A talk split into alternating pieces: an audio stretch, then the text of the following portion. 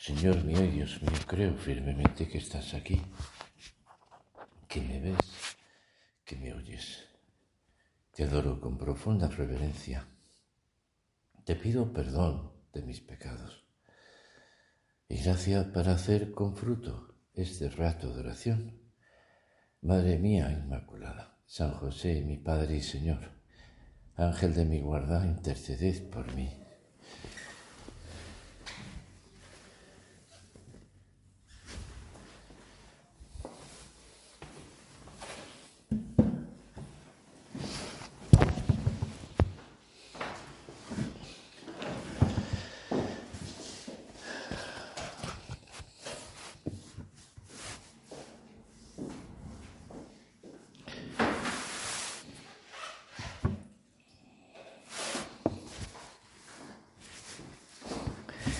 Cada mañana los sacerdotes, al empezar el oficio divino, repetimos unas palabras. Abre, Señor, mi boca para bendecir tu santo nombre. Limpia mi corazón de todos aquellos pensamientos vanos, perversos y de otro tipo Ilumina mi entendimiento, inflama mi corazón, mi afecto, para que con dignidad, con atención, con devoción, pueda recitar este oficio y merezca ser escuchado en la divina majestad de tu presencia. Le pedimos la gracia al Señor para hacer este rato de oración, para vivir este tiempo de recogimiento que de verdad nos impulse a estar metidos, a estar atentos, a mostrar todo el afecto que queremos tener, de alguna manera descubrir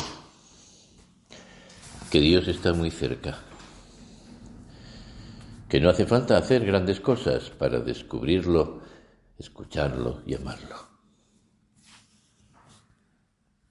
Contaba una persona que al leer ese primer punto de camino, que tu vida no sea una vida estéril, sé útil, deja pozo.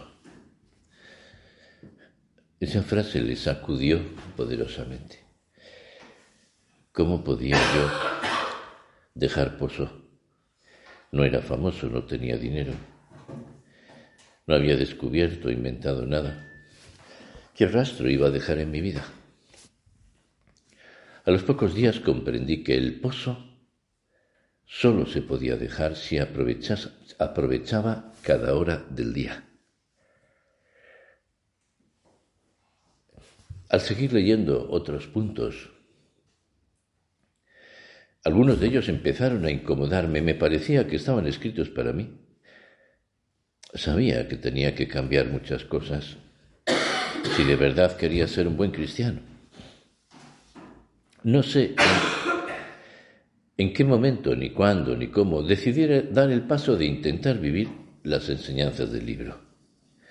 Lo que sí sé es que mi vida iba cambiando, mi trabajo, mi familia, mis problemas, mis amigos.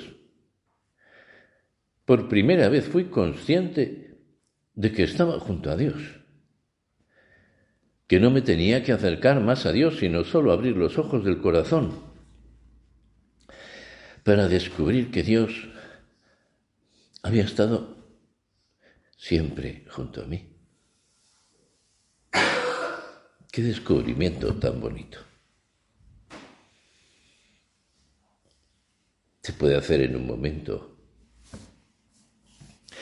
Y se puede también tener de alguna manera como un pensamiento y una realidad continua. Y esa es nuestra vocación. Ese esfuerzo para descubrir que Dios siempre está junto a mí. Pero no basta el pensamiento, el descubrimiento, sino que está junto a mí, porque me ama, porque me pide en ese momento, cada instante, cada momento, el amor de mi corazón.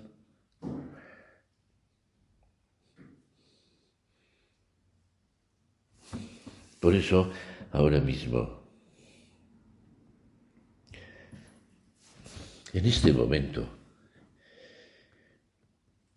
volvemos a considerar esas frases de la escritura que nos pueden ayudar. Que el Señor dirija vuestro corazón para que améis a Dios y tengáis la constancia en Cristo. San Pablo a los tesalonicenses, que, que, que dirija para que améis, que dirija vuestro corazón para que améis, para que vuestro corazón de verdad esté donde tiene que estar, vaya por donde tiene que ir, ame lo que debe amar y tengáis la constancia en Cristo de permanecer en ese amor y aumentar. Con estas palabras, ¿verdad? Ya podemos hacer nuestro examen personal. ¿Dirige Dios mi corazón? Le dejo que lo dirija. Dejo al Espíritu Santo que ponga sus luces y soy dócil para seguirlas. Habitando contigo el Señor tu Dios, nada te faltará. Dice el libro del Deuteronomio. Habitando contigo el Señor tu Dios, nada te faltará. Y recordamos lo que leíamos antes. Me di cuenta de que me bastaba abrir los ojos para descubrir que Él siempre había estado cerca de mí. Habitando contigo el Señor tu Dios, nada te faltará. Señor, que me convenza de esta realidad. Que tú habitas en mí. Que no necesito nada más. Que tú me bastas. Que tu amor llena mi corazón por completo. Por eso te dejo y te pido, Señor, que lo dirijas, que lo gobiernes, que lo protejas, que me des las luces para ver dónde, cuándo y cómo se está desviando del camino, se está endureciendo se está ensuciando, se está pudriendo. Porque a veces es fácil, cuando huele mal, cuando busca en la basura. Pero otras veces por la tibieza, por el acostumbramiento sin querer. Se dirige donde no debe ir, mira donde no debe mirar y no se protege. ¿Cómo nos gustaría que de verdad nuestro corazón siempre mirara a Cristo? No solo nuestros ojos, no solo nuestras palabras, sino nuestro corazón. Contaba una hermana nuestra en ese libro tan maravilloso, El hombre de Vilatevere, que está tan lleno de riqueza, de expresiones, de fuerza, de palabras. Decía al entrevistar a una mujer que era la encargada de hacer fotos a San José María. Tenemos montones de fotos de San José María celebrando misa, rezando el ángelus o el rosario, besando la cruz de palo o una imagen de la Virgen, dando la bendición haciendo una genuflexión al pasar ante un sagrario y en ninguna de esas fotografías aparece distraído.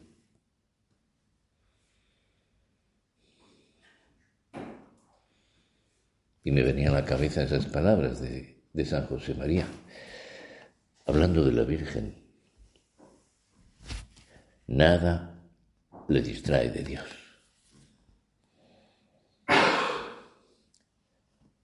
Las fotografías de nuestra vida.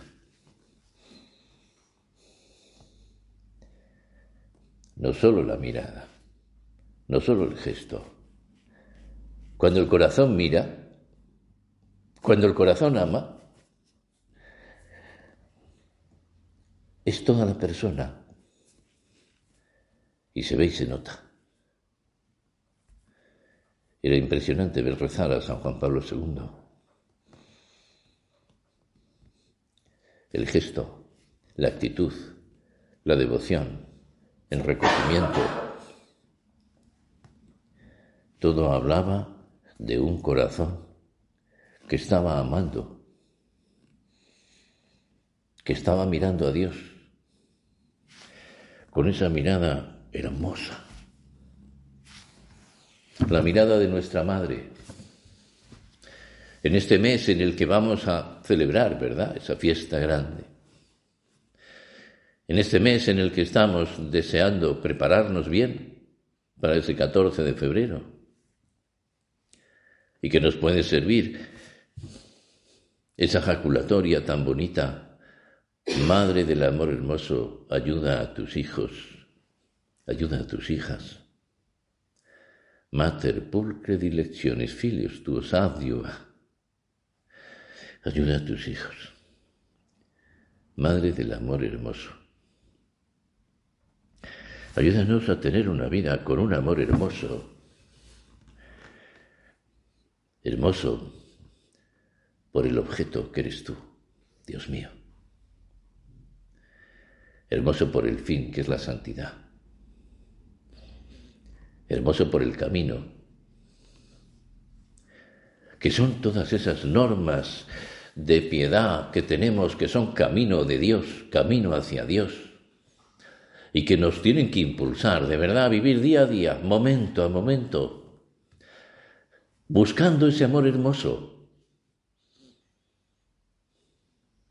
que embellezca los segundos de una vida.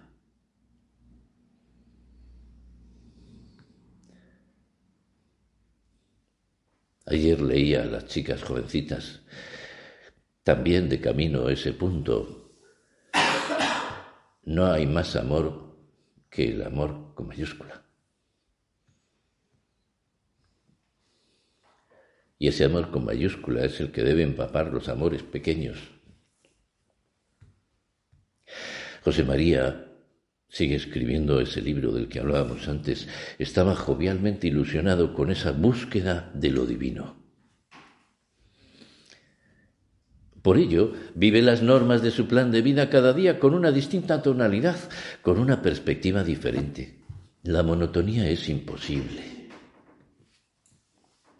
Los lunes, todo lleva una especial dedicación hacia las almas de la iglesia purgante. Los martes, la vida interior se anima con el concurso de los santos ángeles custodios los miércoles. Escribá se agarra con fuerza a la mano de San José, patrono de la Iglesia Universal, patrono de la obra y asequible maestro del trato con Dios. Los jueves, todas esas normas se ponen al servicio de la Eucaristía. Ese día las pinceladas, los acentos, los matices buscan espabilar en la conciencia el sentido de la adoración, de la petición, de la expiación, de la gratitud. Los viernes hay una búsqueda intimista, si se quiere, de la humanidad de Jesucristo, adorable porque es Dios, imitable porque es hombre, sobre todo en la cruz. Los sábados son un agasajo de cariño a Santa María y los domingos una fiesta luminosa, dorada en honor de la Trinidad. El día dominical se convierte en recreo de Dios, en juego de Dios, el descanso de Dios. Ese es un amor hermoso que busca lo divino, que convierte el día en una en una aventura maravillosa. La vida de nuestra madre, el amor de nuestra madre, que es hermoso en todo, es algo que hemos vivido de siempre, pero tiene que seguir creciendo, tiene que seguir ilusionándonos, nos tiene que llevar, conducir.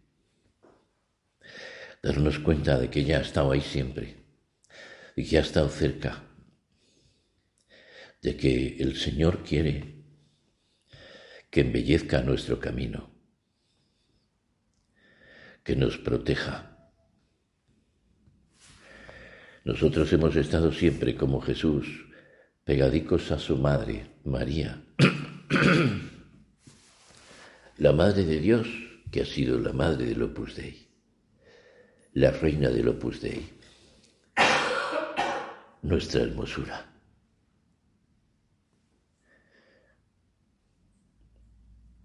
Por eso decía también, la obra se ha desarrollado, ha nacido bajo el manto de Nuestra Señora, que es un modo de decir que ha nacido protegida del frío, que ha nacido en su cercanía, en su amor. Ha sido la Madre Buena que nos ha consolado, que nos ha sonreído, que nos ha animado los momentos difíciles de la lucha bendita para sacar adelante este ejército de apóstoles en el mundo. Bajo el sello de la obra, la cruz dentro de la circunferencia que simboliza el mundo, suele aparecer una rosa a realce, realce, la rosa de Rialp. Conocemos perfectamente la historia, la historia de esta rosa que nos lleva a agradecer esa solicitud de María. Señora, qué hermosa eres. Qué hermosa es tu alma. Qué limpia. Qué pura. Qué belleza. Qué belleza cuando habla. Qué belleza cuando, cuando ama. Qué belleza cuando desea. Señora, qué hermosa es. Qué, qué hermoso es tu amor. Y es hermoso porque es profundo, porque es intenso, porque es constante, porque es fiel. Siempre el amor hermoso es fiel, porque la infidelidad es falta de belleza, falta de lealtad, es una mancha, es una oscuridad es un defecto. Y no solo es eso, sino que ese amor no es tosco, no se impone, no obliga, sino que por la gracia de Dios un amor tierno, que invita a seguir, que invita a confiarse, que atrae como un imán. Es el amor que queremos para nosotros. Madre del amor hermoso. Decía San Agustín, la caridad es madre. La caridad es madre. Y Platón Decía con otras palabras mucho antes, el amor es anhelo de engendrar en la hermosura. Es muy bonito. Anhelo de engendrar en la hermosura. Al tocar, al tocar en los demás nuestro cariño, engendra belleza, alegría. Pero antes tenemos que estar conectados ¿no? con nuestra madre para contagiarnos. Por medio del amor, el alma concibe a Cristo, lo retrata dentro de sí. Es Verónica, Vera y verdadero semblante, verdadero icono. Por medio del amor, el alma concibe a Cristo. María, por medio del amor, concibe a Cristo. Y lo que en ella se hace, ¿verdad? Verdaderamente, físicamente, realmente, por gracia de Dios. En nosotros se puede hacer también de un modo espiritual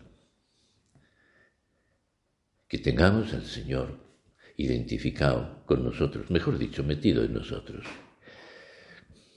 Santificarse es copiar las divinas y amables facciones en las propias entrañas. El retrato del Señor lo tenemos dentro, el amor hermoso. Ella es la llena de gracia, ella irradia bondad divina, ella muestra la belleza de una vida entregada al Señor. Así es la nuestra. Así tiene que ser la nuestra. Nuestro amor a Dios tiene que reflejar todo eso. Y lo tenemos que aprender de ella. Y se lo pedimos ahora, Señora, enriquecenos embellece nuestro cariño con el tuyo.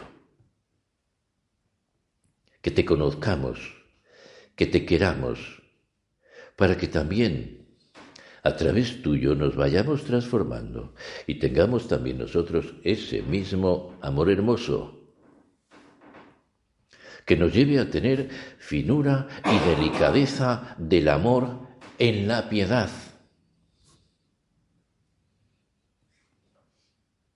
Por eso tenemos que purificarla, para que brille,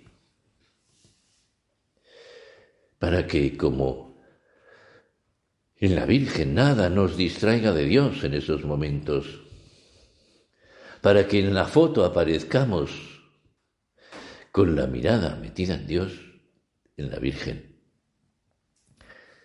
que tengo que purificar ahí en esos encuentros los pensamientos, ¿qué es lo que más me distrae? Las cosas, los trabajos. Por donde está tu tesoro, ahí está tu corazón, tu pensamiento, tu vida. Y nos podemos distraer, claro que sí, somos humanos, el Señor lo comprende, pero tiene que haber ese deseo de purificar, de hacer puro ese encuentro con Dios finura y delicadeza de amor en la piedad, finura y delicadeza de amor en la fraternidad, purificarla en ese trato humano. Hacerlo, ¿verdad? Embellecerlo, amabilidad, afabilidad, ternura, delicadeza, respeto, cariño, confianza. En la escuela de María aprendemos un amor pleno, profundo, real. Continuamente nos invita a mirarla para descubrir el amor hermoso, la vida limpia y el corazón sensible y apasionado, para que aprendamos a ser fieles al servicio de su iglesia, a ser fieles en la obra, no es un amor cualquiera este. No es un amor simplemente humano. Es el amor con mayúsculas. No hay más amor que el amor. Señor, que lo descubra, que lo descubra. El amor con mayúsculas, para que sea con mayúsculas en mi vida, para que no haya traiciones, ni cálculos, ni olvidos, decía San José María en Amigos de Dios. Aquí no se dan traiciones, ni cálculos, ni olvidos. Por eso tenemos que guardarlo, ¿verdad? Tenemos que guardar nuestro corazón para que nada disminuya el amor al Señor, para que no le quite fuerza, para que no haya escapes, ¿Eh? que se nos va por aquí, que hay un agujero, una pérdida, una rueda, un pinchazo, para que no haya manchas y esté limpio. Y podemos pecar, ¿verdad? Y podemos perder pues la gracia y podemos quedarnos en un momento ciegos, pero Señor, Señora, danos la luz. Que sepamos de verdad en todos los momentos y circunstancias de nuestra vida abrir los ojos para descubrirte cuando los hemos cerrado y no te hemos visto.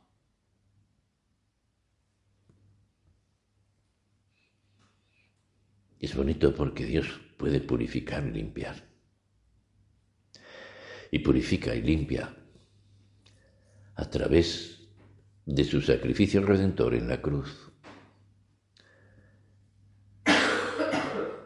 que está también, de alguna manera, unido a ese, a esa, a esas dolor de amor, el dolor que quema, el dolor de amor, que purifica, que llora delante de Dios, que confiesa delante de Dios con dolor de amor. Esa purificación es necesaria. Y es necesaria cada día. Por eso decía San José María, los actos de contrición son la mejor, la mayor, la más hermosa, eso ya lo digo yo, de las devociones. La mejor de las devociones. La tengo, la repito. Amor hermoso. Que me es tan bonito para considerar también eh, los misterios gozosos del rosario a través de ese librito, el Santo Rosario.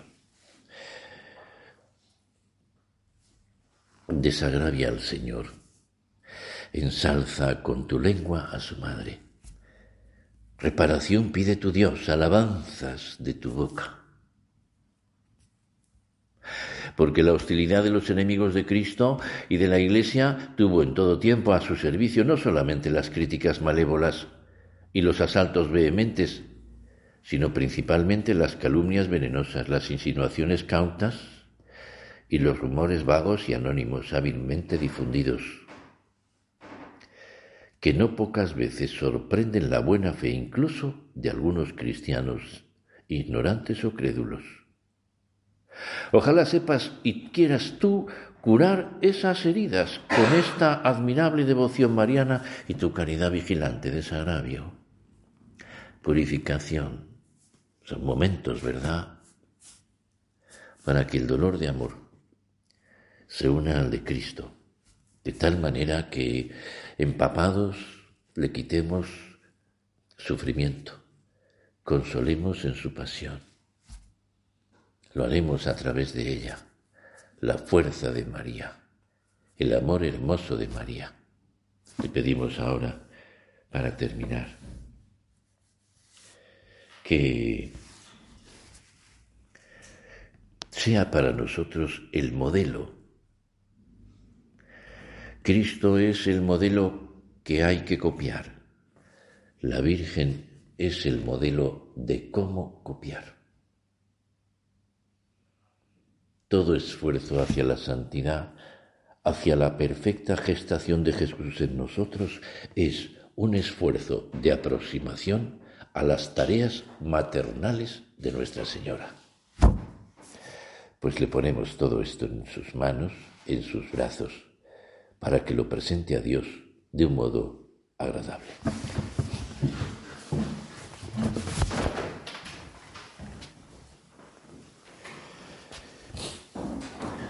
Te doy gracias, Dios mío, por los buenos propósitos, afectos e inspiraciones que me has comunicado en esta meditación. Te pido ayuda para ponerlos por obra, Madre mía Inmaculada, San José, mi Padre y Señor Ángel de mi guarda, interceded por mí.